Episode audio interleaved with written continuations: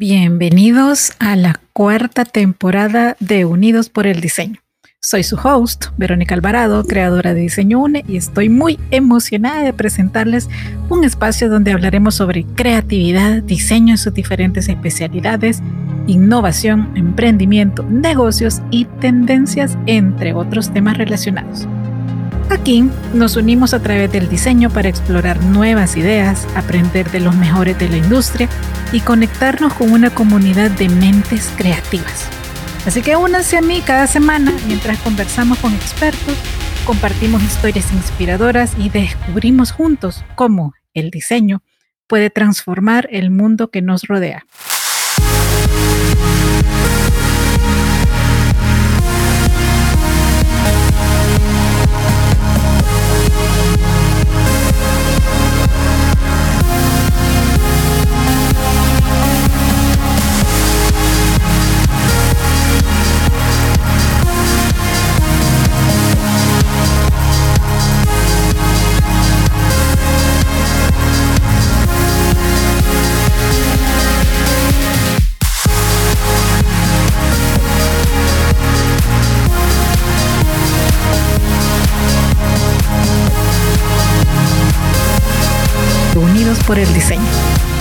Muy bien, iniciamos otra aventura leyendo libros para ustedes. Recordemos que son los fragmentos más interesantes de cada libro. Y enero va a ser dedicado a Simon Sinek y su libro que se titula, bueno, uno de ellos porque él tiene varios libros, empieza con el por qué. Así que bueno, empecemos el año haciéndonos buenas preguntas o buenas reflexiones. La primera parte se llama Un mundo que no empieza con el por qué. Asume lo que sabes. En un frío día de invierno, un hombre de 43 años juraba su cargo como presidente de su país. A su lado estaba su predecesor, un famoso general que 15 años antes había comandado las Fuerzas Armadas de su país en una guerra que había conducido a la derrota de Alemania. El joven líder había sido educado en la fe de la Iglesia Católica. Las siguientes cinco horas las dedicó a contemplar los desfiles en su honor y estuvo levantado celebrándolo hasta las 3 de la mañana. ¿Sabes a quién me estoy refiriendo, no? Es el 30 de enero de 1933 y me estoy refiriendo a Adolf Hitler. Y no, como la mayoría de las personas supondría, a John F. Kennedy. La cuestión es que hacemos conjeturas Suponemos cosas sobre el mundo que nos rodea basándonos en información ocasionalmente incompleta o falsa. En este caso, la información que aporté era incompleta. Muchos estaban convencidos de que me estaba refiriendo a John F. Kennedy hasta que añadí un pequeño detalle sin importancia, la fecha. La relevancia de esto radica en que nuestra conducta se ve condicionada por las suposiciones que hacemos o lo que percibimos como cierto. Tomamos decisiones basadas en lo que creemos saber. No hace tanto tiempo que la mayoría de las personas creían que la Tierra era plana. Esta presunta verdad influía en la conducta. Durante este periodo apenas se llevaron a cabo exploraciones. La gente temía que si viajaba demasiado lejos, podría desaparecer por los confines de la Tierra. Así que la mayoría se quedaba donde estaba. Y hasta que un detalle sin importancia se hizo público, que la Tierra es redonda. La conducta no se modificó a gran escala. Después de este descubrimiento, las sociedades empezaron a recorrer el planeta se crearon rutas comerciales y las especias se comercializaron. las sociedades compartieron nuevas ideas como las matemáticas, lo que desencadenó todo tipo de innovaciones y avances. La rectificación de una sencilla suposición falsa hizo avanzar a la raza humana. Analicemos ahora cómo se forman las empresas y cómo se toman las decisiones. ¿Sabemos realmente por qué algunas empresas tienen éxito y otras no? ¿O solo lo suponemos? Con independencia de la concepción que se tenga del éxito, alcanzar la cotización bursátil propuesta, ganar cantidad de dinero, cumplir un objetivo de ingresos y beneficios, conseguir una gran divulgación, crear la propia empresa, dar de comer a los pobres o ganar una oposición pública, la manera de proceder para alcanzar nuestras metas es muy parecida. Algunos improvisan, pero la mayoría tratamos al menos de recopilar alguna información de manera que podamos tomar decisiones bien documentadas. A veces, este proceso de recopilación es formal como pueda ser el realizar encuestas o estudios de mercado y a veces es informal, como pedir asesoramiento a nuestros amigos y colegas o recordar nuestras experiencias personales para obtener cierta perspectiva. Sea cuales fueren los procesos o las metas, todos queremos tomar decisiones documentadas. Y lo que es más importante, todos queremos tomar las decisiones correctas. Pero como todos sabemos, no todas las decisiones resultan ser las correctas. Sea cual sea la cantidad de información que recopilemos, a veces el efecto de estas decisiones equivocadas carece de importancia y en ocasiones puede acabar en catástrofe. Sea cual sea el resultado, tomamos decisiones basadas en una visión del mundo que, de hecho, tal vez no sea del todo certera. De la misma manera que muchos estaban seguros de que a quien me estaba refiriendo al principio del capítulo era John F. Kennedy. Hasta podrían haber apostado dinero que así era. Una conducta basada en una suposición, sin duda, claro, hasta que aporté ese nimio detalle de la fecha, no solo las malas decisiones se toman basándose en falsas suposiciones. Hay ocasiones, cuando las cosas van bien, en las que creemos saber la razón, pero ¿la sabemos realmente? Que el resultado fuera el que queríamos no significa que podamos repetirlo hasta la saciedad. Tengo un amigo que interviene e invierte parte de su dinero, siempre que le sale bien, es gracias a su inteligencia y habilidad para escoger las acciones correctas, al menos según él. Pero cuando pierde dinero, siempre culpa al mercado. No tengo problemas con ninguno de ambos planteamientos lógicos, pero o sus éxitos y fracasos dependen de su clarividencia o ceguera, son fruto de la buena o mala suerte.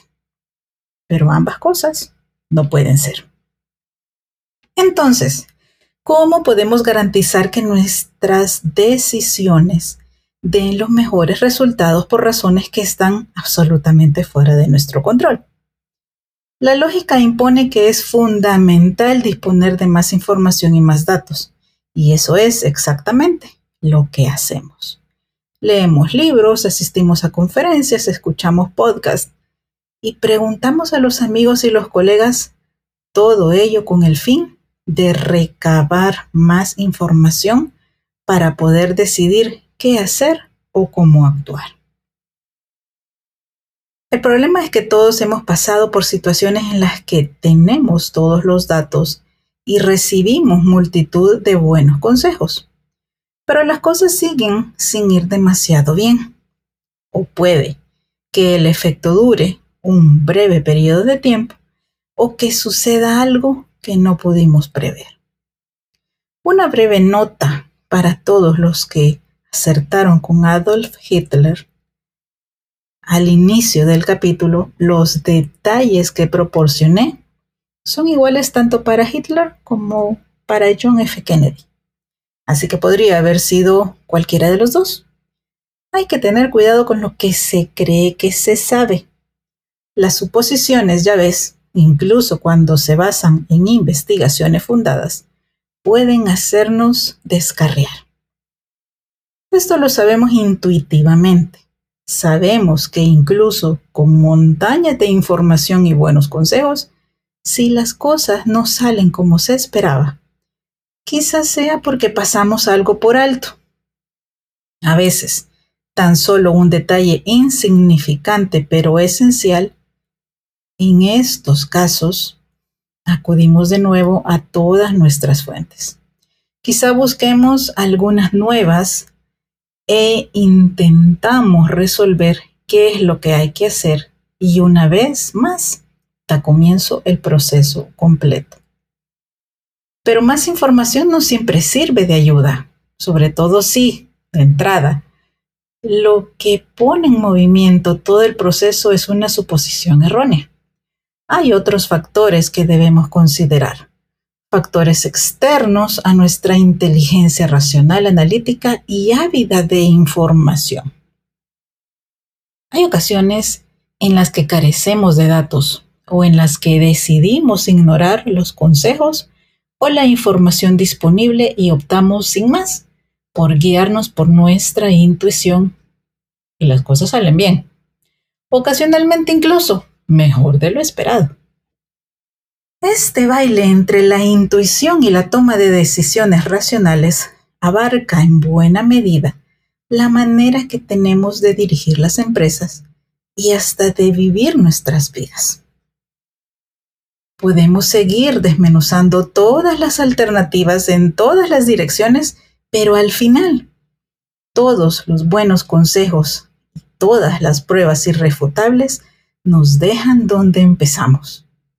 ¿Cómo explicar o decidir una línea de actuación que produzca un efecto deseado que sea repetible? ¿Cómo podemos tener una visión de futuro perfecta?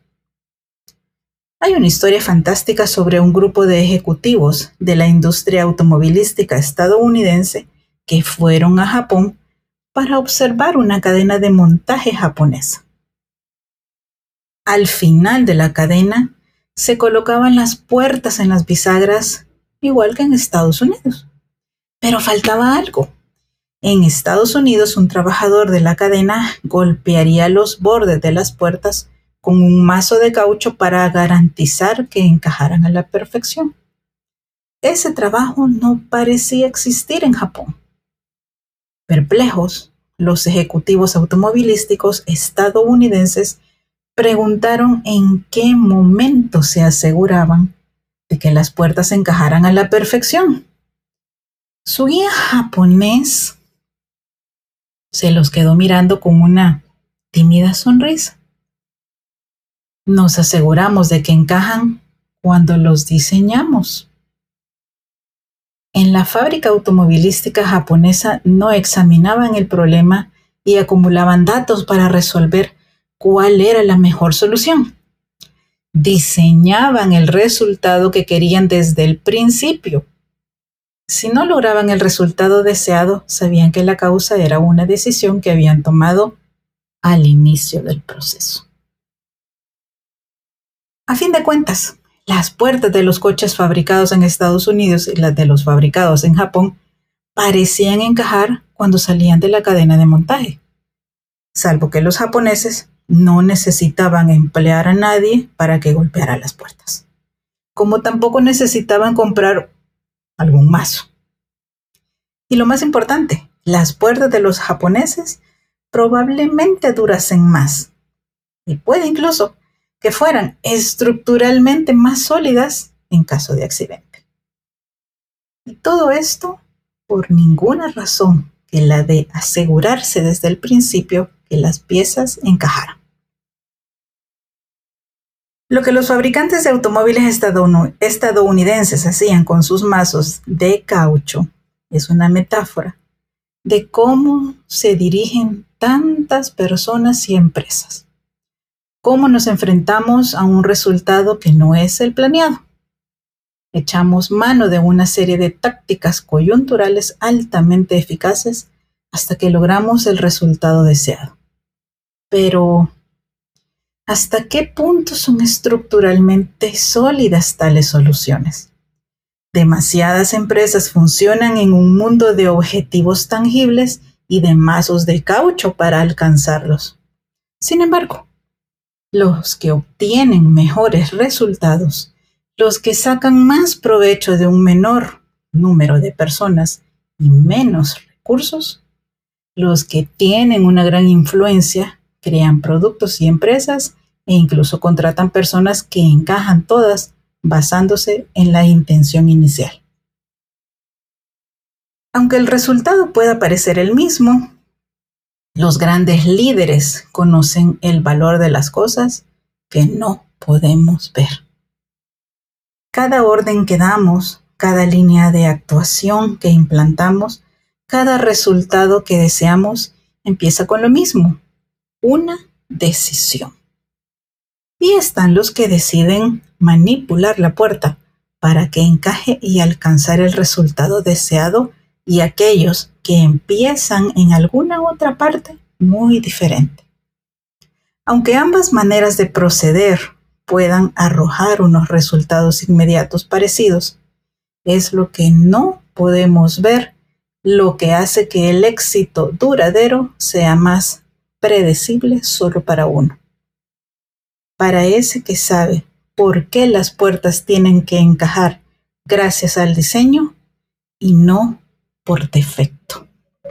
¡Wow! Creo que empezamos súper bien. ¿Cómo tomar decisiones correctas? ¿Por intuición o como resultado de un proceso de análisis, comprobación, experimentación Ahí queda este primer episodio del libro del mes de enero para que lo sigamos reflexionando y espero que también todos lo apliquemos a nuestro día a día en la toma de decisiones a nivel profesional y o personal. Espero que lo hayan disfrutado. Recuerden compartirlo con otras personas crean que también les pueda ser de ayuda. Y como siempre les digo, abrazos, bendiciones y nos escuchamos pronto. Hasta luego.